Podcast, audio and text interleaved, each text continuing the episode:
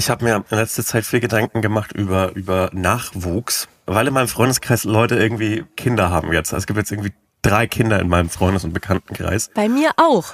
Das ist Vor allem ganz- seit dem Sommer. Ja, es ist, ich glaube, so ein Sommerkind ist ganz okay. Ja. Andererseits muss man dann auch direkt ein Weihnachtsgeschenk kaufen, ne? Das ist schon stressig. Aber ich bin irgendwie, also ich, man kann über, über menschliche Babys sagen, was man will, aber sie sind nicht ganz so süß wie, wie Tierbabys. Tierbabys sehen einfach so von Sekunde eins süß aus. Aber Tierbabys laufen auch mehr oder weniger ab Sekunde eins. Und ich bin so dankbar, dass das bei Mensch anders ist, weil stell dir vor, so ein drei Tage alter Säugling würde direkt so in der Wohnung rumlaufen. Ich kann mir nichts Gruseligeres vorstellen. Ich Vor allem, das weil die so sehen gut. ja auch so komisch aus am Anfang. Oh, grauenhaft. Ich bin richtig froh, dass wir keine Rehe sind oder so. Das wäre so schrecklich, wenn dann direkt diese Kinder hier rumlaufen. Und dann musst du da auch so, kennst du so Social Media Posts über so, ja, ich habe eine Haustierschildkröte und damit ich nicht drauf trete, hat die so einen Luftballon am Panzer dran festgemacht, Was? damit man die sieht. Ja, finde ich irgendwie süß.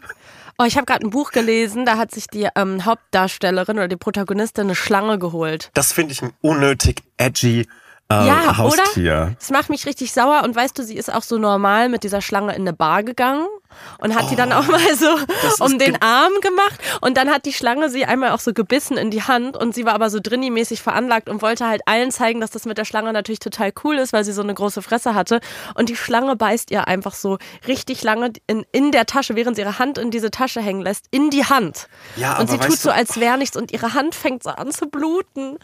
Ich sag's wie es ist, eierlegende Haustiere sind was für Leute, die einfach so ein bisschen Nee. überedgy sein wollen. Ich finde das anders. so schrecklich. Nein. Ich hab Welches eierlegende Haustier ist okay? Ein Huhn. Ein Das einzelnes ist- Huhn. Ja, das, okay. Oder vielleicht auch zwei. Also wir haben uns ja jetzt lange nicht so detailliert gesprochen, Mhm. Sommerpause und so. Es gibt viel zu berichten und mein Plan, ich habe einen neuen Zukunftsplan seit diesem Sommer. Ich, ich möchte in Zukunft, irgendwann möchte ich mich wo wiederfinden, wo ich Hühner habe. Weil wie geil wäre es, wenn ich so meine eigenproduzierten Eier quasi essen könnte. Also ich sag's wie es ist, ich war in deiner Wohnung, da könnte man schon einen Bereich absperren für einen Huhn. Meinst du da hinten im Schlafzimmer? Ich glaube, easy. Und in den ersten Nächten ist es auch ganz schön, wenn das Huhn sich so zu dir dazulegt und seinen kleinen spitzen Schnabel so in deine Achselhöhle vergräbt, weil er so ein bisschen, bisschen kuscheln will. Das ist doch niedlich. Aber wie geil wäre das, wenn ich einfach zur Podcast-Aufzeichnung dann halt mal so ein paar frische Hühnereier von meinen Hühnern mitbringen würde. Fändest du das nicht dann, toll? Und dann wachst du morgens auf und das Huhn schaut dir in die Augen und hat einfach schon Frühstück für dich gemacht. das fände ich irgendwie cool. Kann man nichts sagen. Ja. Andererseits, ich glaube, gerade für so zum Tierprodukte essen muss man ein bisschen entfremdet sein von dem Tier. Weil wenn du dann so dieses Ei in die Pfanne haust und dann steht so das Huhn neben dir am, am Küchenboden und ist so, du weißt es nicht, versteht, was gerade passiert, aber es ist, du hast so aufgebrachte Vibes davon und auch so ein bisschen so, es ist ein bisschen angeekelt von dir, dieses Huhn. Und ich glaube, dann ist so die Eierliebe endgültig vorbei.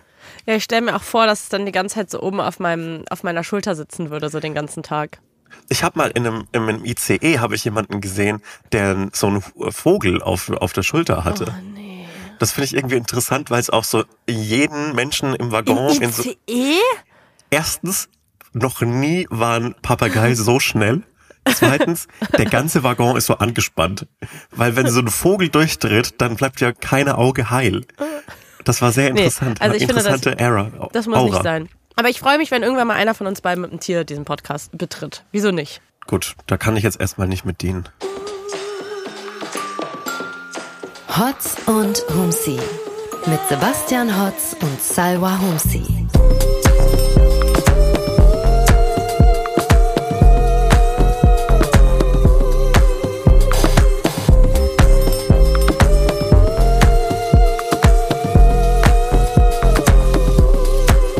Herzlich willkommen zu Hotz und Humsi, die erste Folge nach der Sommerpause, die ungefähr so sommerlich war wie dieses Geräusch.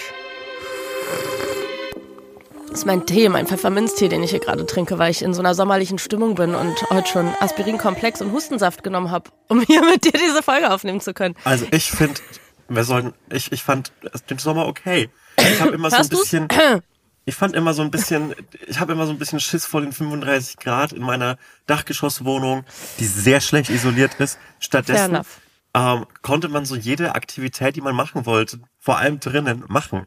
Und da freue ich mich drüber. So, ich habe mega viel Fußballmanager gespielt und keine Sekunde irgendwie ein schlechtes Gewissen gehabt, weil es eh die ganze Zeit geregnet hat. Ich habe so viele Serien geguckt, ich fühle mich richtig wohl. Ich bin ein bisschen sauer. Ich habe mir das alles anders vorgestellt. Wir haben uns jetzt vier, fünf Wochen nicht nicht gesehen, aber zumindest nicht podcastmäßig zusammengetroffen. Nicht und ich dachte, wir professionell kommen beide braun ge nicht professionell gesehen. Ich dachte, wir treffen uns hier, sind beide braun gebrannt, sind beide noch blonder als sonst, haben irgendwie ein Huhn auf der Schulter, hatten eine gute Zeit. Vielleicht, ich weiß nicht, vielleicht bringst du irgendwas aus Italien mit oder so und jetzt sitze Nee. ich hier mit meinem Pfefferminztee und ähm, hab irgendwie seit zehn Tagen Husten und, und hab mir das ehrlich gesagt alles anders vorgestellt. Aber ich find's fair enough. Ich habe auch vorher in einer Dachgeschosswohnung gewohnt und ich, also dir sei es gegönnt. Also ich war auch nicht in Italien, muss ich ehrlich sagen. Und braun gebrannt. Ja, aber ich hab's mir es in meiner ist, schwierig. Vorstellung wärst du in Italien gewesen. Ja, es tut mir leid, dass das hier gleich wieder mit einer Enttäuschung losgeht. Ich hätte mir schon gewünscht, dass du vielleicht ein bisschen einfach so netter aus der Sommerpause zurückkommst. Aber ist okay, es ist wie es ist. Wir können ja aneinander arbeiten. Wir können einander arbeiten. Aber ich, hab, ich freue mich sehr, dich wieder zu hören. Wir sehen uns ja nur über den Bildschirm, weil du bist in Bremen. Ja, ich freue mich, dass wir wieder gemeinsam im Podcast-Bergwerk sind, in den Content-Mühlen. Herrlich. Ja, also ich, ähm, ich war krank und ähm, ich verstehe, dass man sich freut. Also ja, der Regen ist toll für die Natur und das ist ganz schön und so. Aber Das, ich habe das Lustige am Regen ist, dass der nicht mal richtig was bringt.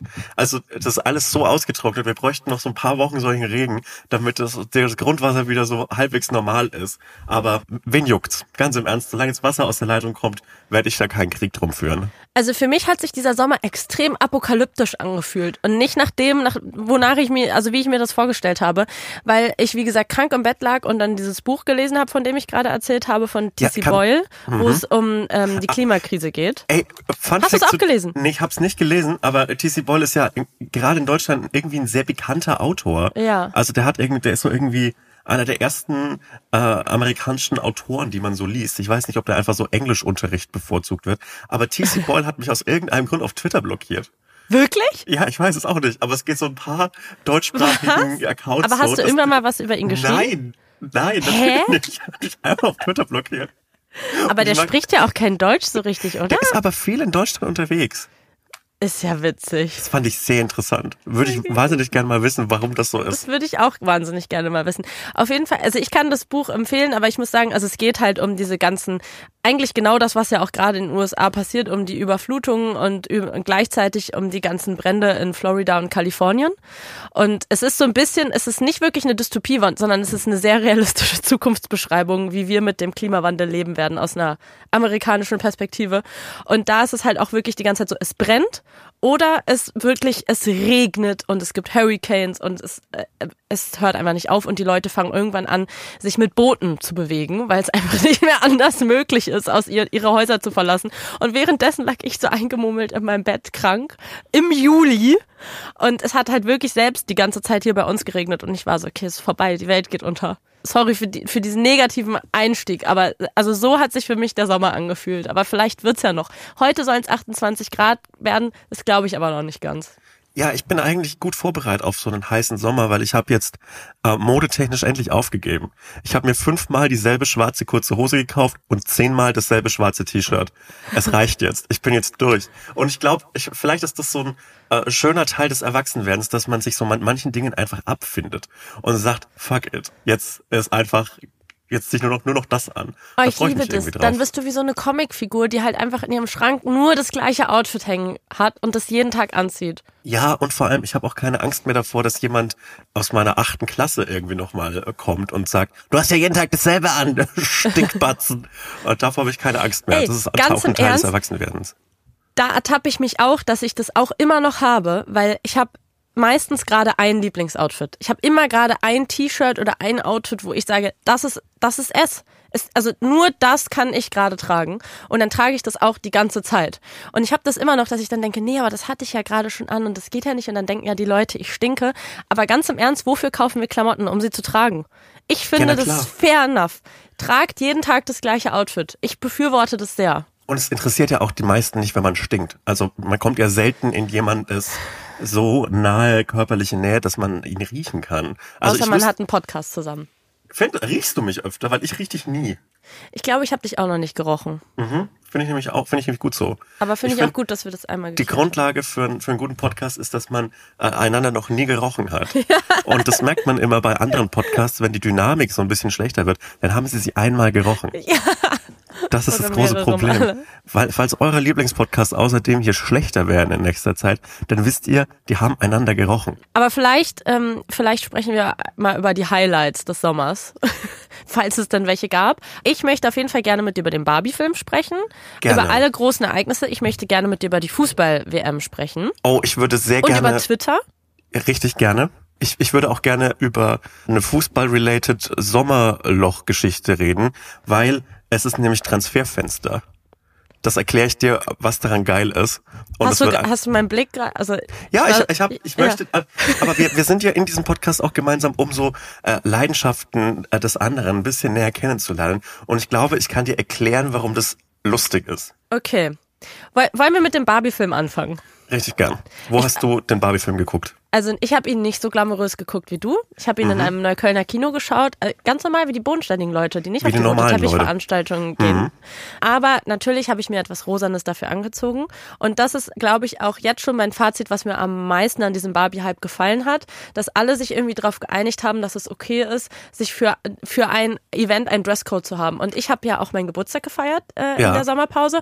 Und ich habe mich echt geärgert, dass ich nicht einen Dresscode vorher Für den- für den an- an- angegeben habe. Weil ganz im Ernst, ich finde es geil. Ich liebe das. Eine Freundin von mir veranstaltet Partys und früher hat sie immer auch, ein, also gab es immer irgendeinen Dresscode, irgendein Motto. Und ich finde, das macht einfach immer nochmal 20 Prozent mehr Spaß, wenn es irgendein Thema gibt. Klamottentechnisch. Und irgendwie hätte ich auch gerne sowas an meinem Geburtstag gehabt. Das bereue ich ein bisschen. Das habe ich falsch gemacht im Sommer. Aber was ist denn ein gutes Klamottenthema für einen Geburtstag? Alles. Ich weiß nicht. Rosa, Ich hätte zu viel Angst. Kleidet euch wie euer Lieblingsmusiker, Musikerin. Oder eine Lieblingsfigur aus irgendeiner Serie oder so. Zum Beispiel Succession, ne? Ich habe mich Ja. mega geärgert, dass ich nicht aus der letzten Folge so ein Event gemacht habe, wo sich alle als ihre Lieblingsfigur verkleiden. Ich liebe Ja, aber sowas. die haben doch alle keine Doch, Signature-Outfits. Natürlich. Ich wäre sofort Schiff. Ich hätte so einen Anzug an. Ja, na klar. Es geht ja um die ganze Attitude. Das ist ja mehr als nur die Klamotten. Also mein Problem ist, wenn ich zum Geburtstag einlade und einen Dresscode verlange, hätte ich Angst, dass die Leute nicht kommen deshalb. Ich habe Also auch so sagen, Angst, dass die Leute nicht kommen. Deswegen Ja. ist es auch egal, ob ich dann noch einen Dresscode dazu mache. Ich habe so oder so Panik. Aber weißt du, du Ändert hast auch nichts. Ich war jetzt bei zwei deiner Geburtstage. Und es war immer so viele Leute da und die sind auch alle offensichtlich gerne da. Bei den Veranstaltungen, die ich habe, so, keine Ahnung, die Feier meiner, meines Buchreleases, das sind immer so, du merkst so, dass die Leute so kurz davor waren, nicht hinzugehen. Und sich so gedacht haben, ach naja, komm, auf ein Bier gehe ich hin. Und das Oh ist, Mann. Das, das ist demütigend. Und deshalb muss ich immer so ein bisschen aufpassen, dass ich nicht zu viel verlange. Aber liegt es vielleicht auch daran, dass du dann einfach super spontan einlädst Nee, und das dann kle klein machst quasi? Weil ich erinnere mich zum Beispiel beim Buchrelease, dass du auch ganz lange überlegt hast, ob du das machst oder nicht. ja, okay, das könnte vielleicht daran liegen. Vielleicht redest Weil, du es auch weil ich, also ich schlecht. kenne das von mir selbst, dass man dann so ist, soll ich wirklich feiern oder nicht, weil vielleicht geht's ja schief. Und dann, also so war es bei mir die letzten Jahre mit meinem Geburtstag immer, dass ich so, oh nee, eigentlich will ich es nicht, weil vielleicht kommt ja keiner. Und dann habe ich immer zu spontan eingeladen. Ich ziehe jedes Jahr neue Learnings aus meinen, aus meinen Geburtstagen, weil ich finde, Geburtstage sind in erster Linie Learnings. Wirklich. Bei mir sind alles Learnings. Ein bisschen kennst du mich doch mittlerweile. Ich habe irgendwie ein bisschen äh, keinen Bock auf den Vibe, den du hier gerade aus, der- aus der Sommerpause mitbringst. Nein, Den also mit Learnings Learning-Vibe. meine ich eher so, wie kann ich es für mich so machen, dass ich es enjoyen kann und nicht zu sehr leide. Und da gehört zum Beispiel dazu, einfach früh genug einladen, damit man sich nicht später denkt, oh Mann, warum habe ich mich die ganze Zeit nicht getraut, die Leute einzuladen und dann können die halt nicht. Weißt du? Hm. Ich Naja. finde es kein gutes Learning. Ich würde auch gerne nächste find- Woche, wenn wir wieder Podcast zusammen aufzeichnen, auch vielleicht da einen Dresscode machen. Ich hoffe, dass der Dresscode ist kurz schwarze Hose und schwarzes T-Shirt. Ja, ehrlich gesagt. tatsächlich. Super. Ja, das hatte ich mir überlegt. Und ich habe mich sehr gefreut, auf jeden Fall bei dem Barbie-Film. Und ich wusste aber nicht, dass alle das so machen mit dem Dresscode. Also, weil ich hatte das, Das, natürlich. wie, wie letztes Jahr beim Minion-Film. Letztes Jahr beim War das da Minion-Film. auch so? Da haben die Leute sich so Anzüge äh, angezogen. Minion-Anzug. Nein. Kostüm. Nein, äh, nein, einen Anzug. Aber warum? Weil letztes Jahr war das so, äh, so, so ein TikTok-Ding, dass man die Gentle Minions war. aber ich finde es auch schade, dass man das nicht zu jedem größeren Blockbuster macht. Ich fände es toll, wenn zum Beispiel zu Oppenheimer alle mit so einem Hut reingekommen wären oder man so im Kino Aber ich glaube, bei rauchen darf. Oppenheimer haben die Leute das ja auch gemacht, ne? Weil das wurde ja dann so zusammen vermarktet, Barbenheimer-mäßig. Ja, aber die waren nicht mit einem Hut drin Ja, und verkleidet ja. wie die Hauptfigur. Naja, Ich finde auch ehrlich gesagt, keine Menschen sollten Hüte tragen, das ist aber ein anderes Thema. Ich, äh, also Gut, wir haben, danke. ich bin, nein, eine Cap ist okay, ein- aber kein Hut. Fuck you. Kein Hut. Eine Cap ist absolut okay, setz sie bitte wieder auf. Ich finde, es gibt eine, es gibt einen, so eine Zwischenwelt, so diese Fedora-Hüte, die funktionieren nicht, aber wenn Hut wieder groß ist, wie ein Cowboy-Hut zum Beispiel, dann ist es für mich wieder so ein Statement, das ich akzeptiere. Na gut, ich hatte keinen Hut auf und ich habe mir was, äh, zumindest, also rosa war auch Thema in meinem Outfit und ich bin mit einer großen Freundinnengruppe hingegangen und ich war dann aber schockiert, als wir beim Kino angekommen sind, weil wir haben so als Gruppe gesagt, also wer will, darf natürlich auch was Rosanes anziehen, aber niemand muss. Und dann standen wir da in der Schlange und ich war so krass, die, also das ist ja jetzt, das waren ja jetzt nicht nur wir, die auf diese Idee gekommen sind. Ganz ehrlich, ich wusste nicht, dass es so, so ein kollektives Ding ist, dass alle Leute sich rosa anziehen, um in diesen Film zu gehen. Das fand ich richtig schön, weil es war so ein richtig süßes Community-Gefühl. Und alle standen dann da so in der Schlange in diesem Kino und haben sich so umgeguckt und die Outfits von den anderen angeguckt und waren so, oh geil, du hast ja einen coolen Rock an. Das fand ich irgendwie schön. Glaubst du, dieser, dieser Hype ähm, rund um den Barbie-Film und Barbenheimer, dass das auch so vermimt worden ist, glaubst du, sowas passiert organisch oder Nein. lässt sich das steuern? Es lässt sich steuern und es, Aber du auch in dieser, auch in dieser äh, Vehemenz. Ja, ich glaube schon. Also klar, zu, es kann immer floppen, ne? Und es ist ja auch, es, also ich habe Oppenheimer nicht geguckt, aber ich, es sind ja, glaube ich, beides auch einfach stabil, okay, gute Filme. So, das ist wahrscheinlich auch nochmal wichtig. Aber ähm, Barbie hat ja, also der, das Budget für den Film ist ja kleiner als das Budget. Sie haben ja mehr für Marketing ausgegeben. Aber, aber ich meine gerade diese, diese Meme-Seite, weil wenn jemand mir von, von so einer Corporate-Seite ein Meme vorschreibt, wie zum Beispiel die ganzen Memes, die aus dem Barbie-Film und gerade im Zusammenhang mit Oppenheimer geschehen sind, das lässt sich ja nicht so einfach entfachen, dieses Feuer. Da brauchst du ja äh, irgendwas Organisches, dass die Leute das auch gerne annehmen, dass man Bock hat, dieses Barbie-Oppenheimer-Meme zu benutzen. Also ich glaube, du kannst es nicht zu 100% planen und ich glaube, dass jede Marketingagentur sich das wünscht, irgendwie etwas zu mimifizieren oder auch jedes neue Produkt, was irgendwie auf den Markt kommt, sei es irgendwie eine Sendung oder wirklich etwas, was man kaufen kann, es, es wird ja immer geforst, dass es irgendwie im Internet funktionieren soll. Ich glaube, zu 100% kannst du es nicht, aber es gibt gewisse Mechanismen, die einfach klappen. Die haben ja einfach so, so, so, so viel Geld für das Marketing ausgegeben. Das finde ich halt wirklich krass. Also das habe ich noch nie woanders so gehört, dass einfach das Budget für den Film kleiner war als fürs Marketing. Und also man hat ja das erste Mal, glaube ich, von dem Film so richtig gehört, als dieses Bild erschienen ist von Ryan Gosling, äh, Gosling und Margot Robbie, wie sie in diesem In diesen Spandex-Clothes Genau. äh, mit den, mit den neongelben äh, Rollerskates. Wie sie da irgendwie ähm, durch die Gegend gesta- äh, geskatet sind und halt in der normalen Welt quasi waren. So fing es ja, glaube ich, an. Und dann gab es auf einmal irgendwo in LA oder so, habe ich dann so ein Satellitenbild gesehen, wo diese ganzen krassen Promi-Villen sind. Und auf einmal ist da so dieses Barbie-Haus. Also es gab ja so lauter kleinere Aktivierungen, die aber extrem viel Geld gekostet haben müssen. Und ich glaube, das ist auch das, was mich an dem Barbie-Film so ein bisschen gestört hat. Mir war es zu kommerziell. Also es ist mir irgendwie dann am Ende hat es mir das ein bisschen versaut. Weil mein ganzer TikTok-Feed, wirklich jeder fucking TikToker aus Deutschland hatte irgendeine Scheiß-Kooperation mit irgendeiner Kack-Brand zu diesem Film. Sei es H&M, Zara, Mango, ASOS, Zalando, einfach jede Marke. Sag irgendeine random Marke und es gab eine Barbie-Kollektion. Heckler und äh, Heckler und Koch Ja, ey, kurz davor wahrscheinlich. tatsächlich ähm, wäre äh, die Figur Barbie eine 50-prozentige Vergrößerung äh, des weiblichen Casts im Film Oppenheimer gewesen. naja. Ja, es ähm, gab nicht so viele wichtige Frauenrollen, habe ich mitbekommen. So viele Nee, wichtige also ich- Männerrollen. Ich, das, das ist halt so ein bisschen äh, das Problem bei so Biopics aus den 30ern und Ja. 40ern. Da, da, da wurden Frauenrollen so gesellschaftlich noch weniger geschrieben als jetzt. Aber äh, ich habe den Barbie-Film tatsächlich auf der Deutschland-Premiere. Da war ich ja schockiert, ne, dass du zu mir meintest, ich gehe da später noch zu der Barbie-Premiere und ich dachte so, warum tust du dir das an? Du bist wirklich die letzte Person, die ich dort auf dem Teppich gesehen habe. ich dachte mir, also ich wurde da eingeladen, weil ich so äh, beruflich äh, was mit der Filmgesellschaft zu tun hatte. Und ich glaube, die haben mich so ein bisschen aus Mitleid eingeladen. Dann haben sie sich gedacht, naja, wir haben jetzt noch hier drei Plätze frei, dann gehen wir eine an den. Und ich war so ein bisschen, war natürlich extrem aufgeregt, weil ich hatte keine Ahnung, wie das da abläuft.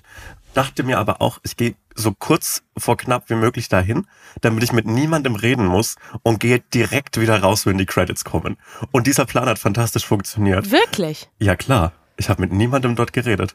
Und hast du dir diese, da war, wo, war ja so eine riesen Welt aufgebaut und so ganz Ja. viel Stuff, was man da machen konnte. Ich glaube, da gab es so ein Barbie-Bett und irgendwie so tausende Orte, wo man geilen ähm, TikTok- und Insta-Content machen konnte. Hast du das alles mitgenommen? Nein, ich habe nichts davon mitgenommen. Ich bin durchgelaufen und im Prinzip wurde, als ich da war, direkt so geklingelt, dass es jetzt losgeht. Es war perfekt getimt. Ähm, ich bin da so äh, hingelaufen, das ist am Potsdamer Platz, an diesem riesigen Kino da. Und ich bin so mit In dem einem sehr mit, hässlichen Kino. in so einem recht hässlichen Kino, Ja. muss man ehrlich sagen. Und ich hatte die ganze Zeit meine, meinen Blick aufs Handy, weil ich mit Google Maps navigiert habe und habe dann so aufgeguckt und dann war dann diese riesige rosa Welt und da hätte ich Google Maps auch nicht mehr gebraucht. Ja, Ich- hier müsste ich richtig sein. Das, das, das Geile an dieser Premiere war, dass das so angekündigt worden ist mit, ja, jetzt kommt so Margot Robbie, da kommt der Ryan Gosling. Ja. Und äh, dann haben die natürlich zu Recht und absolut äh, äh, richtigerweise gestreikt und auch diese Kinopremieren, diese internationalen, bestreikt. Das heißt, letztlich war es halt einfach nur Kinoschauen mit sau vielen Menschen, die sich für richtig wichtig äh, erachten. Und ich hatte die ganze Zeit, die ich da war, so Sportunterricht-Flashbacks, weil ich nämlich wie gesagt, Mitleidssitz in der aller, allerersten Reihe platziert war, die geil gewesen wäre. Hattest du so einen festen zugeordneten Platz? Ja, Ah, okay. man hatte da einen festen zugeordneten Platz und ich war in der allerersten Reihe. Was wahrscheinlich geil ist, wenn so Ryan Margot Gosling Robbie vor dir, steht. Ja. Aber es ist nicht so geil, wenn du halt einfach die ganze Zeit so nach oben schauen musst, um den Film zu schauen. Deshalb muss ich ehrlich sagen, kann ich so Sachen wie, ist das Szenenbild schön? Kann ich nicht beurteilen, weil alles für mich aussah, als wäre ich drei Jahre alt. Aus einer Froschperspektive. Für einen Frosch ein fantastischer Film. Aber wie früher, wenn man sich auch so direkt vor den Fernseher ge ge gesetzt hat, wenn man Kika gucken durfte. Ja, so ganz nah daran. Exakt so. Und moderiert wurde das Ganze, also so der Typ, der auf die Bühne kam und gesagt hat, jetzt kommt gleich der Barbie-Film, viel Spaß. Das war äh, unser Mann in Hollywood. Das war Steven Gätchen. Ah, na klar. Und ich hatte mit dem so einen, so zweimal Augenkontakt, weil ich halt in der ersten Reihe gefläzt Awkward. habe. Unglaublich unangenehm. Und in der ersten Reihe waren außer mir nur noch so eine fünfköpfige Frauengruppe. Und ich habe mich so unglaublich uncool gefühlt. Ich musste mich auch so an denen so vorbeiquetschen zwischen der Kinobühne und dem Sitz. Und äh, ich habe mich so unangenehm gefühlt. Ich habe mich gefühlt, als wäre ich wirklich wieder sowieso in der Schach AG und äh, treff aus Versehen auf die Volleyball AG. Ich habe mich so geschämt für meine Existenz. Äh, es war so ein mittelguter Abend für mich. Den Film fand ich aber gut. Ich hatte eine richtig gute Zeit. Und ich fand es auch schön, dass die Leute so unironisch applaudiert haben. Ich finde, ich hatte ja. Ja. eine Zeit, in der ich so, warum applaudiert denn ihr im Flugzeug? Das ist dort, der macht nur seinen Job. Warum applaudiert denn im Kino? Das hört doch keiner. Finde ich aber schön, dass man so eine gemeinsame Begeisterung hat. Und gerade bei Flügen finde ich es absolut gut, dass wir applaudieren, weil wir waren gerade 10.000 Meter weit oben und er hat uns sicher zurückgebracht. Natürlich applaudiere ich da. Ich würde dem jungen Mann auch noch Trinkgeld geben. Nee, sehe ich anders. Ganz im Ernst, weil sorry ist der fucking Job von diesem Typen, dass wir nicht sterben. Und deswegen verstehe ich Aber nicht. weißt du, was dein Job ist? Moderieren. Ja. Und du, da willst du doch auch manchmal einen Applaus haben. Ja, aber moderieren geht, also geht einher, wenn ich meinen Job gut mache, mit einem Applaus im Best Case. Ja. Aber ein Fliegen geht im Best Case einfach nur damit einher, dass, dass das Flugzeug landet und nicht abstürzt. Ich persönlich würde, wenn ich das nächste Mal fliege, flöge, applaudieren. Und ich finde, man sollte mehr Leuten applaudieren, wenn sie Oh, ihren ich Job hoffe gut so machen. sehr, dass wir nicht zusammen bald irgendwann fliegen müssen. ich hoffe. applaudiere da. Ist mir richtig egal. Ich habe richtig Machst Bock du auch darauf. Standing Ovations? Von mir aus ja, weil ich will ja auch Standing Ovations, auch wenn ich meinen Job nur okay mache. Aber dann müsste man es ja immer im Alltag etablieren. Also wirk- wirklich Ich immer, wenn du dir gesagt, jetzt ja. hier, hun hier unten Kaffee holst, hier, hier gibt es wirklich sehr, sehr guten Kaffee bei Studio Mhm. Womans, dann müsstest du ja eigentlich auch äh, dann auch anfangen zu applaudieren und Standing Ovations zu machen, zu jubeln. Also ich gut, finde, wenn, dann musst du schon also wirklich konsequent sein. Also es gibt ja, es gibt ja eine alltagstaugliche Variante des Applauses für kleinere Leistungen und das ist ein Danke. Ja, aber dann sag doch Danke nach dem Flug. Ja, aber das hört ihr ja nicht. Ich muss mir Gehör verschaffen. Mach du dein Ding, ich halte mich da raus. Also Applaus im Kino bin ich voll bei dir. Finde ich richtig gut, gab es bei mir auch. Und es wurde auch extrem viel gelacht. Das hat mir sehr viel Spaß gemacht. Ich glaube, ich bin auch leider cringigerweise bei solchen Sachen immer die, die mit am lautesten lacht und auch so bei den Stellen, wo andere nicht lachen, weil ich bin dann einfach so, hey, ich habe jetzt hier eine gute Zeit und alle können es mitbekommen. Und ich muss aber sagen, jedes Mal wieder, wenn ich im Kino bin, denke ich mir so, irgendwie ist es auch komplett awkward, wie man hier so mit so lauter fremden Leuten in so einem Saal sitzt. Und bei mir war es die ganze Zeit mega laut. Alle waren so voll am Schnattern und waren so voll aufgeregt. Und ich war die ganze Zeit so, hoffentlich hören die gleich auf zu reden, wenn es losgeht, weil ich will gleich den Film gucken. und, aber und, man will ja auch nicht that person sein, die dann so. Nein, man will nicht that person sein, aber ich bin auch that person. Sorry, ich mhm. kann es ja nicht ändern, weil ich will ja auch, ich bin ja auch da, um den Film zu gucken. Und dann kam ähm, dieses, dieses äh, Warner Brothers Logo, was ja komplett im Pink war. Das war ja, glaube ich, das erste Bild. Und da haben dann schon alle so gejubelt bei mir im Kino, so einfach nur dafür und sind komplett ausgerastet. Und ich war so, wow, krasse Stimmung für einen Kinobesuch. Und das hatte ich, glaube ich, das letzte Mal, als ich Triangle of Sadness geguckt habe. Da war auch so ein bisschen so eine ähnliche Stimmung. War ich auch in so einem kleinen Indie-Kino und die Leute waren so, hatten so richtig Bock. Also es war fast wie ein Konzert. Und das liebe ich. Also wenn man wirklich so ist, so mit anderen mausigen Menschen in einem Raum und alle wollen einfach gerade nur eine gute Zeit mit Popkultur haben. Es gibt alle paar Jahre so einen Riesenfilm, der so ein, ein weibliches Zielpublikum hat und und ultra erfolgreich ist und dann vergisst man das direkt wieder. So, ja. das, das ist mega weird, dass man so äh, einfach es alle paar Jahre revolutionär ist, dass es jetzt einen riesigen ja. äh, weiblichen, in Anführungszeichen, Blockbuster gibt. Also es gab so eine Liste, weil dieser Take, den ich ah, gerade okay. hatte, äh, ja. äh, war natürlich aus Twitter geklaut. Mhm. Und ähm, das begann so mit zum Beispiel Mama Mia der mhm. 2011, glaube ich, rauskam. Und übrigens zur selben Zeit rauskam wie, dies, wie so ein Batman-Film. Äh, mhm. Auch von Christopher Nolan, der ursprüngliche Barbenheimer. Das ist auch ein Riesenhit, absurd erfolgreich und dann wieder so paar Jahre lang vergessen, dass, das, dass sowas funktionieren könnte. Mhm.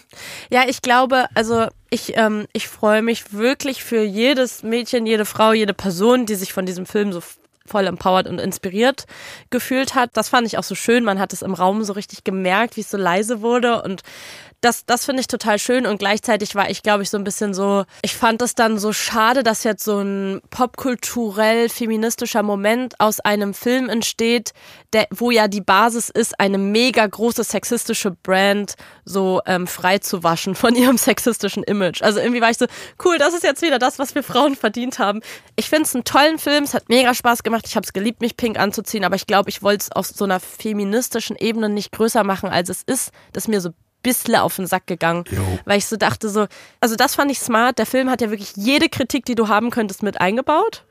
Aber das hat es dann auch am Ende so ein bisschen so gemacht, so, ja, aber trotzdem ist es halt ein Film, der einfach nur die Basis war, um damit Mattel in Zukunft noch mehr Kohle mit Barbie machen können. Und wir sind alle so drauf, so wie so drauf reingefallen hat mich genervt. Also ich, ich finde ich find, ich find unfair zu sagen, dass man darauf reinfällt, weil es ist ja Reinfallen kein, ist zu, do, zu doll, ja. Weil es ist ja kein neuer Trick und kein Huhu, ich habe dich jetzt spookt und du hast jetzt keine Ahnung mehr, wie dir geschieht und bist ganz schwindlig geworden von unserer genialen Strategie, sondern mhm. ich finde, bei, bei aller Kritik und bei aller Diskussion, die da rum im, im Internet geführt worden ist, finde ich es auch absolut okay, dass man sich in sowas gefallen lässt. Und gerade so einen schönen Sommerblockbuster finde ich herrlich. Ich fand es gut, so ein lighthearted Film mit einer Musical-Nummer drin zu sehen. Mhm. Und das fand ich super. Ich hatte eine gute Zeit darin. Was ich nicht verstehen kann, gerade im Zusammenhang mit der Musical-Nummer, ist, dass in den USA so Konservative diesen Film als so männerhassend äh, bezeichnet haben, weil ich finde, das war einfach eine, ich habe da ein gutes, gutes Gefühl mit rausgenommen. Und ich verstehe nicht, dass man daraus dann so apokalyptische, die Feministen zerstören die Männlichkeit Botschaften rausnimmt. Aber vielleicht ist das auch einfach nur naiv von mir zu denken, dass das äh, nicht passieren würde. Ja, ich glaube, das ist so dieses klassische Ding, oder? Wenn so über toxische Männlichkeit gesprochen wird, dass es dann trotzdem genug Männer gibt, die genau diese toxische Männlichkeit sind, sich darüber aufregen, weil sie sich angegriffen davon fühlen, dass dieses Modell irgendwie kritisiert und hinterfragt wird und nicht nicht checken wollen, dass sie davon auch profitieren würden und genau die Message ja eigentlich total positiv und schön ist. Und der erste Mann in Deutschland übrigens, den ich gesehen habe, der damit aufgesprungen ist auf diesen Zug und mir gezeigt hat, dass es doch tatsächlich Männer gibt, die sich so darüber aufregen, war Thilo Jung. Ich hab's geliebt. Er hat getwittert, bin ich der Einzige, der Hashtag Barbie Grütze findet. Das, das, das trennt wirklich die Spreu vom Weizen, dieser Film. Das liegt daran, dass Sommerloch ist. Man ja. hat gerade nichts anderes. Man gibt, es gibt nur AfD-Sommerinterviews und den Barbie-Film. Mehr haben wir gerade nicht. Ja, und deshalb das ist halt es auch, auch wieder, schön, ne? wenn, wenn so ein Thema so einschlägt, dass sich sogar äh, Thilo Jung dazu so in so einer 2014er Edgelord-Attitüde dazu äußert. Und das finde ich irgendwie einend. Das ist so ein bisschen wie der ESC. Man hat nur eine Sache, die man alle gemeinsam verfolgt und jeder hat dazu eine Meinung. Also das war auf jeden Fall der eine große Popkult Popkulturmoment und der hat auch Spaß gemacht. Es hat Spaß gemacht und du hast recht. ansonsten hatten wir nicht so viel in diesem Sommer. Außer, woran ich mich klammern wollte diesen Sommer, ich wollte wirklich, ich, ich, ich wollte diesen Fußballtraum leben, ja. Ich habe mich auf die Frauen-WM äh, äh, gefreut. Ich war ja mhm. Sogar bei einem Qualifikationsspiel von der deutschen Frauennationalmannschaft.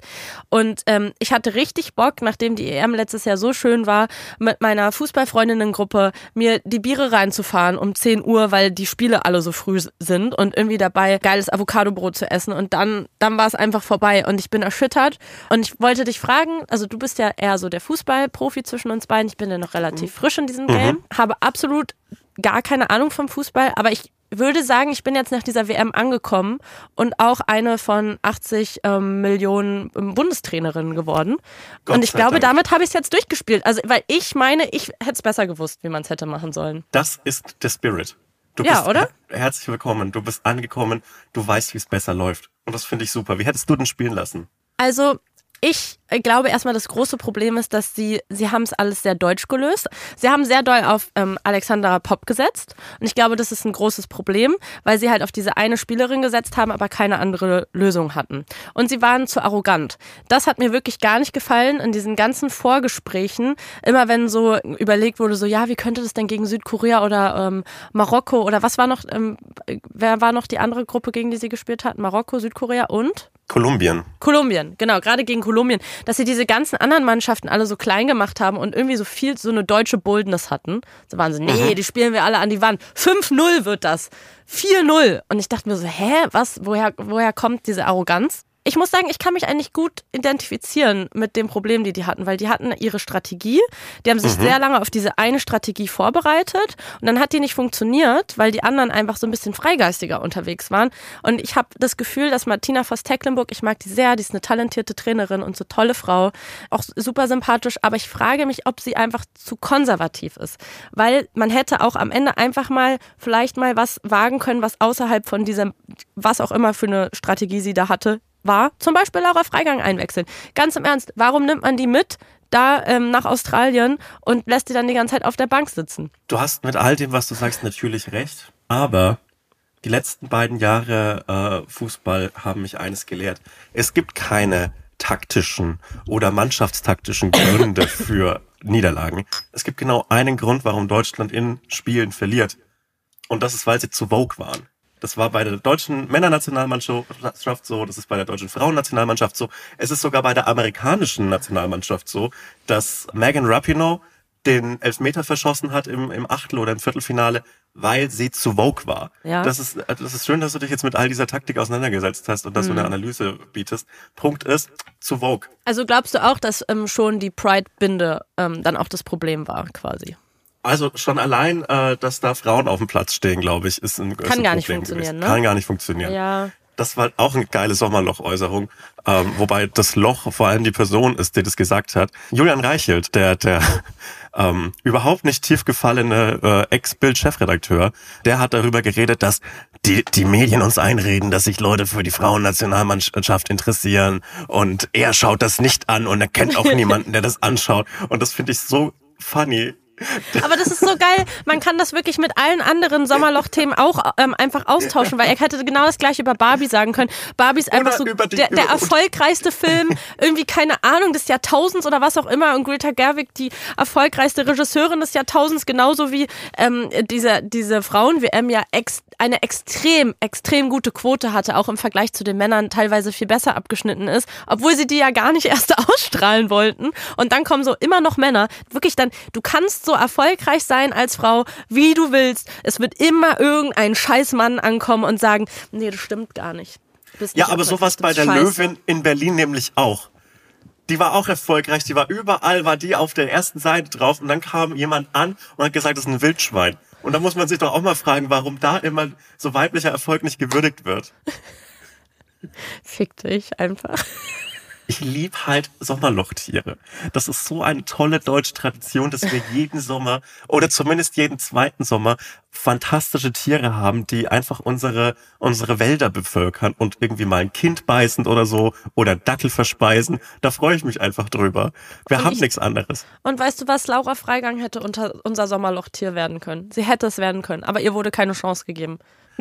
Du musst es mit noch ein bisschen mit, mit mehr Selbstbewusstsein sagen. Ja, ich üb noch, ich üb noch. Ich muss auch sagen, ich war jetzt auch gerade aufgeregt bei meiner Analyse. Du hättest mich wirklich beim Spiel sehen sollen. Ich habe nicht so dumme Sachen gesagt. Aber Nein, ähm, nein, nein, ich, ich, ich glaube, dass das ähm, schon dich zu einem schlechteren Fußballfan macht, wenn du kein, äh, keine dummen Sachen sagst.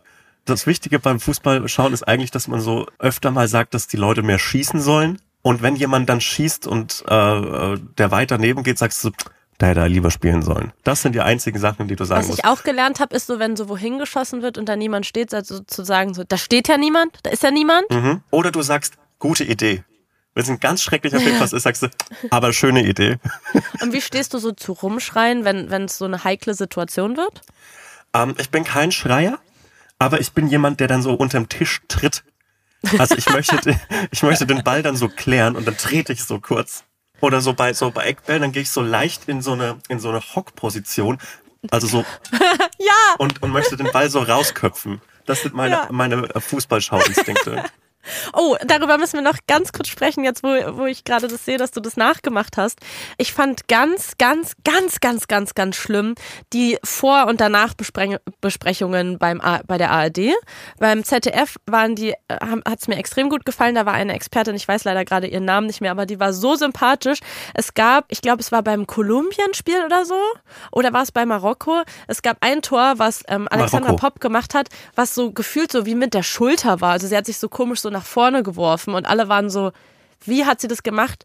Und diese ähm, Fußballexpertin, ich weiß leider gerade ihren Namen nicht, hat das im Studio, hast du das gesehen, dass sie das so nach, nachgemacht hat und sich auf den Boden geschmissen hat?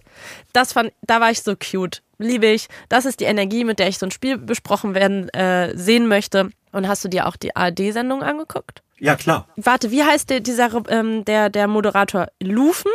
Mhm. Warte, wie heißt der mit, mit, Vornamen? Ich, ich weiß nicht, äh, im, im, im Fall der Fälle meistens Patrick.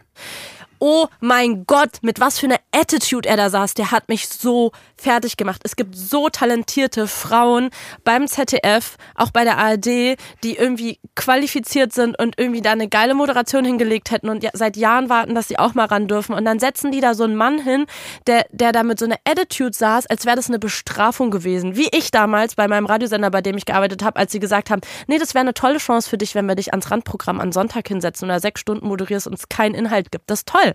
Alle, seine ganze Körperhaltung, die Art, wie er dieses Spiel besprochen hatte, war so richtig so, ich hasse, was ich hier mache und ich hasse Frauen. Und ja, das unterstelle ich ihm einfach, weil er so null Bock hatte und ich hab, Aber du das hat bist mich richtig an- sauer gemacht. Du bist angekommen. Als Fußballfan muss man den Moderatoren hassen. Und deshalb hasse ich auch Wolf Fuß. Fantastischer Wolf Fuß. Name, schrecklicher Mann. Hasse ich. Ich möchte nicht, dass der meine Fußballspiele kommentiert. Also es gab aber zum Beispiel einen von den, also Live-Kommentatoren von dem Spiel und der war ganz mausig und der war halt so richtig dabei. Du hast halt gemerkt, das ist so der eine Kommentator, den man auf jeden Fall kennt und ähm, der hat einfach das so richtig, der war so ambitioniert, der hatte Bock und der hat so richtig mitgefiebert und ich habe es voll geliebt und der hat mir so Spaß am Spiel gegeben. Und liebe ARD, bevor ihr irgendwelche Moderatoren irgendwo hinsetzt, die gar keinen Bock auf ihren Job haben, weil sie Frauenfußball scheiße finden, setzt doch da eine junge Frau hin, die sich voll über diese Chance freuen würde. Aber in mir, in mir schlugen zwei Herzen, weil tendenziell finde ich super, wenn eine deutsche Nationalmannschaft ähm, aus der äh, aus der WM ausscheidet richtig früh, weil es einfach immer es ist viel unterhaltsamer, wenn wenn Deutschland richtig scheiße ist, als wenn Deutschland so ins Halbfinale kommt. Aber bei so einem Vorrunden aus, dann ist immer so direkt die Selbstzerfleischung am, am Apparat und das finde ich fantastisch und das das schaue ich mir so gerne an und es tut mir leid, da bin ich dann leider vielleicht doch so ein bisschen edgy äh, 14-Jähriger, wenn ich einen weinenden Deutschland-Fan sehe. Das ist schon ein schönes Bild. Ich war ja bei diesem Qualifikationsspiel und habe mir ehrlich gesagt nicht so viele viele Gedanken darüber gemacht, was es bedeutet, in Dresden ein Nationalmannschaftsspiel zu sehen. Ich habe es einfach nicht hinterfragt, weil ich dachte einfach, es wird so wie die EM und ähm, die Leute haben halt ihre privaten Deutschlandflaggen von zu Hause mitgenommen und es war nicht mhm. so ganz die Stimmung, die ich mir im Stadion erhofft hatte.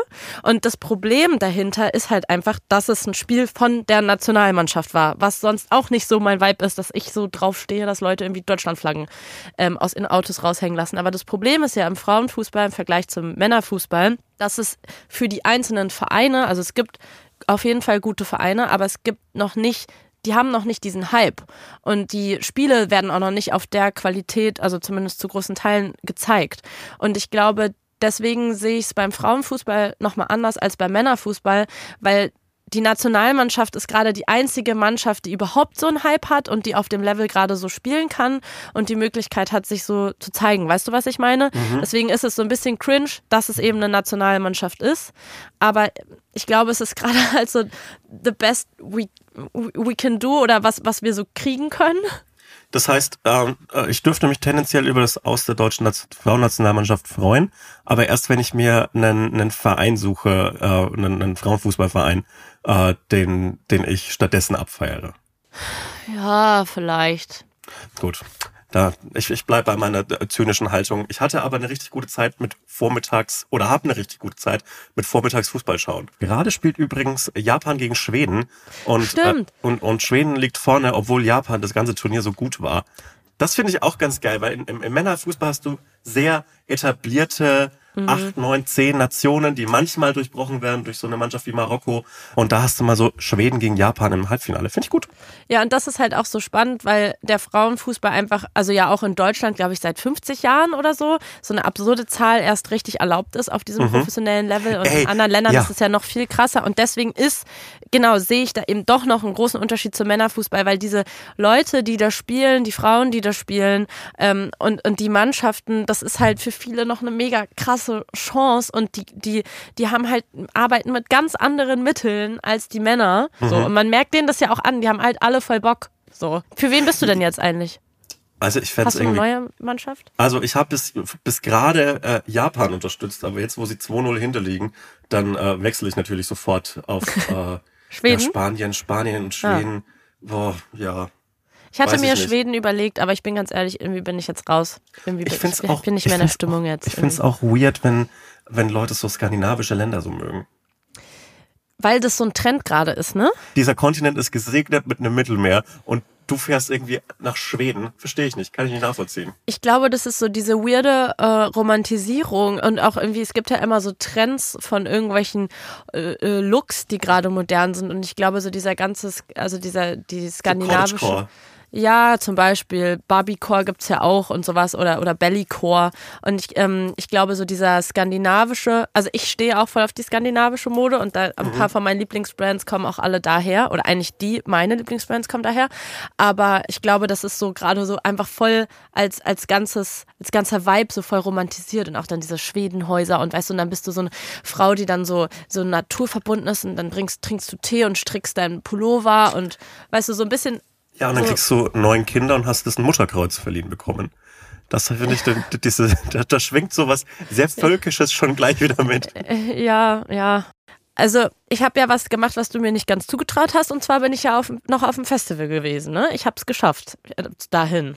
Und zwar bin ich auf Splash und ich muss mhm. sagen, das war, glaube ich, bisher mein Sommerhighlight und meine einzige Experience, die auch so ein bisschen sommermäßig war, abgesehen davon, dass das Wetter auch wieder so kalt war, dass ich gar nicht wusste, was ich anziehen sollte. Riesenproblem. Aber ich war auf dem Splash und ich hatte eine sehr, sehr, sehr gute Zeit. Es war richtig schön. Ich war ja nur für einen Tag da und ich habe einfach mir nur die Bad Moms J Auftritte gesehen, weil die so mhm. gefühlt dreimal auf verschiedenen Bühnen gespielt hat und zwar jedes Mal richtig geil. Und ich finde es voll krass. Ich war ja schon sehr oft beim Splash und habe das so über die Jahre so ein bisschen verfolgt, wie sich das entwickelt hat und es ist ja ein sehr männliches Festival, also sehr.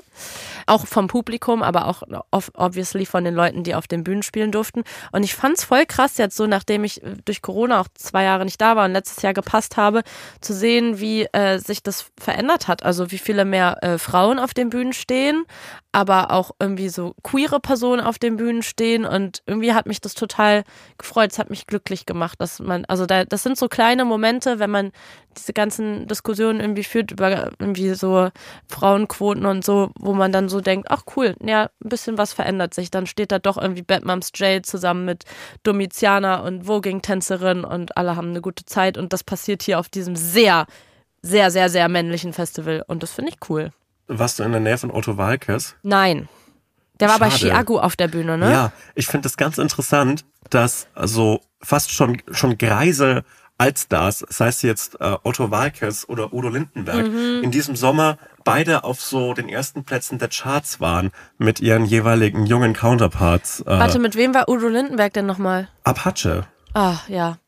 Oh, ich weiß nicht, ich finde das grauenvoll. Also ich, Ich find's, ich find's lustig, ich, weil es Ja. passt auch irgendwie so zu einer, zu so diesem die allgemeinen, Nostalgie. Nicht Nostalgie, sondern dieses Aufwärmen alter Franchises. Das, das Ist ja gehört Nostalgie. auf eine Art Barbie auch äh, mit rein, Ja. weil der ist ja sehr Nostalgie getrieben, dadurch, dass halt der sich vor allem an Publikum, wenn er das früher mit Barbies gespielt hat. Hm. Und das finde ich irgendwie funny, dass man dann nochmal so den uralten Otto Walkes auf die, auf die Bühne zerrt beim Splash. Und ich finde es halbwegs würdevoll. Ja, aber auch genauso wie dieses ganze 90er und Nuller Jahre Millennial Revival, ne? Also ähm, Domitiana zum Beispiel hat ihrer, auf ihrer Bühne Herz an Herz gespielt und hat jetzt, ähm, glaube ich, ähm, diese Woche einen Song released oder heute sogar mit Blümchen, Ähm, den ich noch nicht gehört habe, aber ich freue mich sehr darauf. Also irgendwie äh, dieser nostalgische Vibe ist auf jeden Fall da. Ich bin ja in dem Moment, wo ich angekommen bin beim Splash, meine Anreise war so ein bisschen Belasto, ging gerade der Auftritt von Chiago los. Und es war wirklich der schlimmste Moment, um auf dem Splash anzukommen, weil ich in so einen rennenden Mob von, von so Jugendlichen reingeraten bin, die gerade wirklich sich, wie so, als hätte sich der gesamte Campingplatz auf einmal daran erinnert, dass er jetzt gleich Chiago spielt. Und ähm, wirklich, also da ist ja der Modus, wir saufen uns den ganzen Tag so doll voll, dass wir auf dem, auf dem Gelände selbst so wenig Geld wie möglich für Alkohol ausgeben müssen und der Pegel so lange wie möglich hält. Und in diesen rennenden jugendlichen Mob bin ich reingeraten und ich war kurz so, oh Gott, vielleicht muss ich wieder gehen. Und dann hat Chiago auf der Hauptbühne gespielt und das ist ja dann auf so einem Festival, gerade so wie das Splash organisiert ist, nicht unbedingt so, als könntest du dann woanders hin, wo du dann nichts davon mitbekommst, sondern überall ist dann Chiago. Und es war wirklich sehr belastend. Also wirklich, das ist ein Trend, den will ich nicht mitnehmen. Mein Take zum, zum Song Friesenjung ist übrigens, dass es den Chiago-Part nicht bräuchte.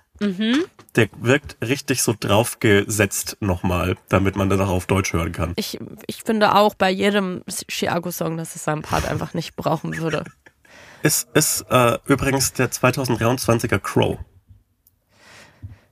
Meinst du ja? Ich kann das erklären. Erstens natürlich optisch, beide Mhm. Maske. mit so eine Maske, ist Ja. klar. Vor allem aber, äh, so Crow hatte ja diese Verbindung von, von Rap und Pop, Rayop, was super Wortschöpfung ist, die sich auch mega durchgesetzt hat. Und, äh, und, und Chiago macht es mit Rap und so einem, mit so einem 90er Gabber-Gestampfe. Das finde ich sehr interessant. Das ist auch wieder so eine sehr zeitgenössische Verbindung von so beiden, von zwei äh, äh, Musikrichtungen ist, bei der er auch nicht der Erste ist, der das macht.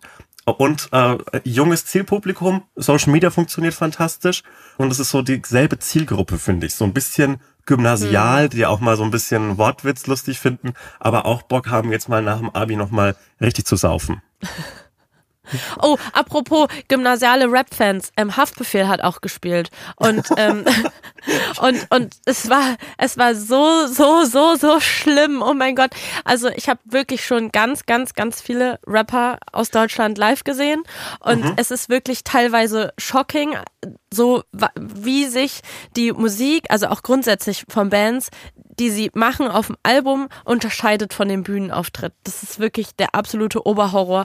Und bei Haftbefehl ist ja wirklich so ein, da gibt's keine Live-Version von dem. Die Live-Version von ihm ist einfach komplett druff über diese Bühne laufen, von links nach rechts, sich, nee, laufen ist schon die falsche Beschreibung, schleppen, irgendwie so das Mikrofon auf halb neun hängt. Und sein DJ hat die ersten 15 Minuten einfach nur so irgendwelche Klassiker gespielt, aber auch so Red Hot Chili Peppers. Und weißt du sowas. Und ich war so was? Was, was passiert hier gerade? Dann irgendwie dann lief Eminem. Also so weißt du es war so richtig so dann war so Hip-Hop-mäßig, weißt du so. Ich, war so, was Das passiert klingt, hier? das klingt ein bisschen wie die Dorfdisco, in der ich immer mit 16 war. In Gunzendorf. Da kam auch noch Red Hot Chili Peppers, dann Gangnam Style und dann noch was von Eminem. Ja, das war der Modus. Die Bühne komplett full, aber keine von den Personen, sodass du denkst, die, die hat jetzt irgendwas eigentlich mit dem Programm zu tun, was da gleich passieren muss. Und Haftbefehl aber auch, obwohl sein DJ halt ja quasi sein Warm- Warm-up gemacht hat, schon die ganze Zeit auf der Bühne und quasi zu diesen Songs so mitgetanzt. Auf der Bühne, also so auch mitten auf der Bühne. Also, aber hat kein einziges Mal so, hallo, Herr, guten Tag oder sowas gesagt, sondern einfach so da getanzt zu seinen anscheinend Lieblingssongs. Und irgendwann kamen dann auch mal Songs von ihm, so nach 20 Minuten. Und das, ich finde das so geil, ne? Also jetzt nochmal zu diesem, wie Männer und Frauen im Vergleich mit ihrer Leistung bewertet werden, ne? Gerade bei Frauen, die auf dem Splash Festival spielen, gerade im Hip-Hop ist es wirklich noch richtig, richtig hängen geblieben. Ähm, Paula Hartmann hat zum Beispiel auf dem Splash gespielt. Das ist wirklich eine richtige Maus. Der hat sich auf die Bühne gestellt und hat erstmal als erstes gesagt, dass es für sie als Rap-Fan, die ewig lange da immer gekämmt und, ähm, und wirklich jedes Jahr dahin gereist ist, voll die große Nummer ist, dass sie da jetzt spielen darf und dass es sie richtig krass rührt und dass sie weiß, wirklich wie lieb kann man sein. Da meinte sie so, ich weiß, es gibt Leute, die das doof finden, dass ich heute hier bin, weil ich für die nicht so richtig Hip-Hop bin und das kann ich auch verstehen. Also weißt du, so einfach zu nett für die Welt. Ja. Und dann so, aber ich freue mich trotzdem richtig, dass ich hier spielen darf und dass so viele Leute da sind. Und dann so Cut zu Haftbefehl. Weißt du, so müssen Frauen sich rechtfertigen, damit sie da überhaupt spielen können, ohne dass irgendwie eine große Masse von Männern ausziehen brüllt oder einfach irgendwie anfängt, die Frau zu beleidigen, was oft genug auf dem Splash passiert ist. Und Haftbefehl lässt 20 Minuten seinen DJ seine Lieblingssongs spielen und fängt dann einfach, das kannst du nicht mal Playback nennen, was der gemacht hat. Der hat einfach laut seine Songs abgespielt und jede zehnte Zeile mal mitgebrüllt. Und jetzt kursieren so virale Videos von diesem Auftritt, wo die Leute halt alle komplett ausrasten. Aber die, die Leute im Publikum, die ausrasten und da Moshpits machen, das war halt wie ein DJ-Set, wo jemand Haftbefehl-Songs gespielt hat, ne? Das war nicht so, weil sein Auftritt so gut war. Das, das war wirklich Wahnsinn. Und dann kam Shirin David auf die Bühne. Ich höre gleich auf mit meinem Rap-Monolog. Dann Alles kam gut. Shirin David auf die Bühne, hat ihren ersten Auftritt jemals gemacht. Zu der kann man auch denken, was sie will, aber sie hat auf jeden, was man Moment möchte. mal, die hat noch nie Nein. Live-Auftritt. Nein, das ist ja Krass. komplett wahnsinnig. Diese Frau, diese Frau war ja einfach schon so berühmt, als sie angefangen hat zu rappen durch YouTube, dass es einfach alles sehr, sehr schnell sehr, sehr groß geworden ist. Und es ist bekannt, dass sie sich einfach auch, äh, also immer nicht so richtig getraut hat. Also auch äh, alle Live-Opportunities, die sie so bekommen hat, irgendwie nicht angenommen hat. Und ähm, glaube ich jetzt aber irgendwann gecheckt hat, dass wenn sie längerfristig eine Karriere als Musikerin anstreben will, sie vielleicht auch mal live spielen sollte, weil es sonst echt ein bisschen awkward irgendwann wird. Weil wenn du Musikerin bist, solltest du auch live performen. Ey, bei Finn Kliman klappt das auch ohne Live-Auftritte. Ja, bei dem klappen aber auch andere Sachen. Ich will den Stimmt. wirklich nicht als Maßstab für irgendwas nehmen. Auf jeden Fall ähm, hatte sie da ihren ersten Live-Auftritt jemals und ich habe das vorher erfahren, dass sie kommen wird und wusste, dass das sie schon da ist und war dann so, hat mir direkt einen guten Platz besorgt quasi bei diesem Konzert und wollte einfach nur Shirin sehen. Haftbefehl hat mich nicht interessiert. Und die war wirklich dafür, dass es ihren, ihr, ihr erster Auftritt jemals war, die hat richtig abgeliefert. Das war richtig gut, es war voll nice. Ich und meine Freundin-Gruppe, wir haben uns alle richtig gefreut und wir waren alle so, jawohl, wir haben uns so, so richtig so mit ihr mitgefiebert, als wäre die so eine Freundin von uns. Und das ist so wieder so dieser Vergleich, wie Männer irgendwie mit so einer Leistung durchkommen und Frauen. Also weil Haftbefehl hat halt original das, was er da gemacht hat, hat nichts mit Live-Rappen zu tun gehabt. Und Shirin hat einfach komplett ohne Playback für ihren ersten Auftritt richtig gut abgerappt und dabei nice getwerkt. Kann ich sagen, Daumen hoch. Good for her. Aber auch krass auf dem Splash den ersten Live-Auftritt zu haben. Ich glaube, dass sie es deswegen gemacht hat, weil das gerade für so Rap-Fans ist es einfach noch so, Splash ist halt so ein richtiges Herzensding. Und ich glaube, dass sie gerade deswegen dort ihren ersten Auftritt haben wollte. Und weißt du, was ja daran so krass ist? Dass sie ja jetzt ihre Tour auch angekündigt hat. Und sie spielt ja jetzt ihre erste Tour jemals. Und das, sind, das ist eine Stadion, Stadiontour, Ja, ne? klar. Die spielt in Berlin in der, ist das Mercedes-Benz Arena? Ach du Scheiße. Also wirklich so das Level. Es ist komplett wahnsinnig. Also ich meine, du stehst ja auch selbst auf Bühnen und auch mit deinem eigenen Programm und man fängt ja eigentlich so klein an, um dann irgendwie so erstmal warm werden zu können und irgendwie Ach Erfahrungen sammeln zu können. Ist krass, oder?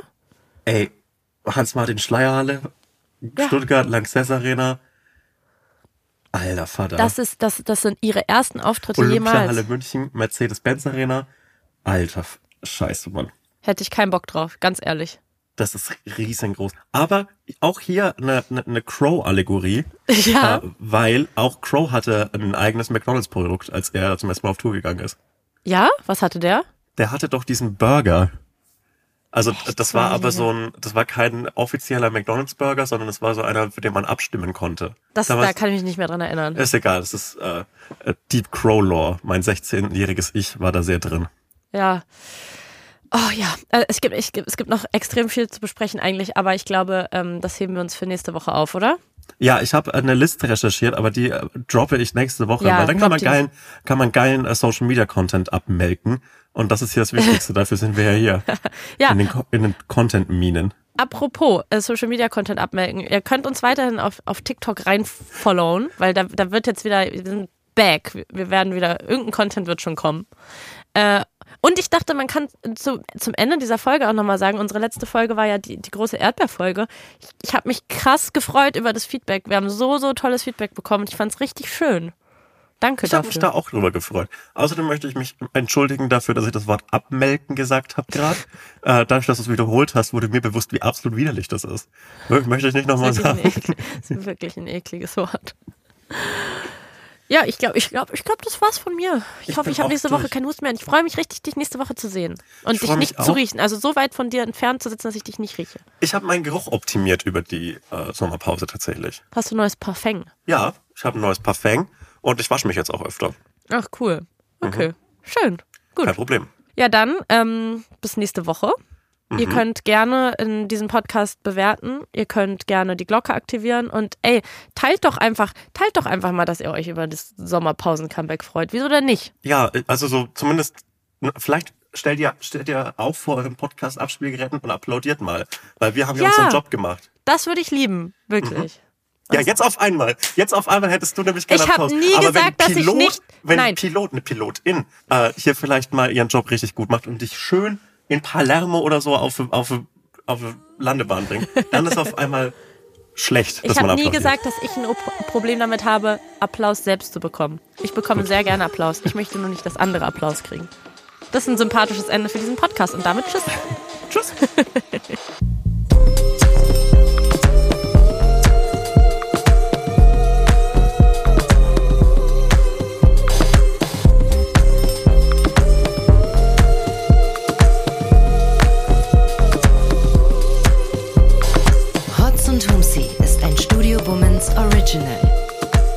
Folgen hört ihr jeden Samstag, überall, wo es Podcasts gibt.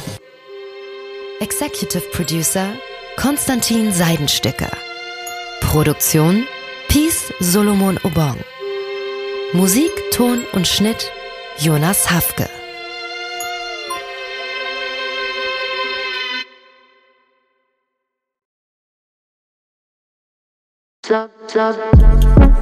Buh, Stefanie Giesinger hier. Mit mir habt ihr nicht gerechnet, oder?